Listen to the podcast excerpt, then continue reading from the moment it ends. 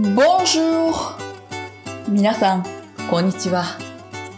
オンラインフランス語学校アンサンブランフランセ講師のやすこです。今日も皆さんにとても役に立つフランス語の表現をご紹介いたします。ジェットコースターってスリルがあって面白いですよね。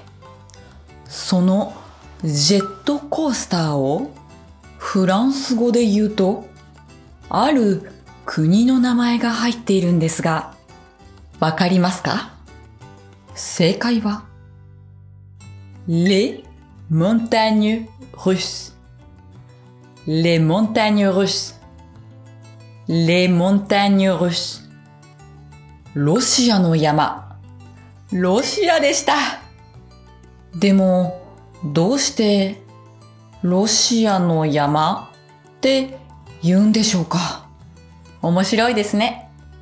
今度遊園地に行ったらロシアの山にぜひ乗ってくださいね。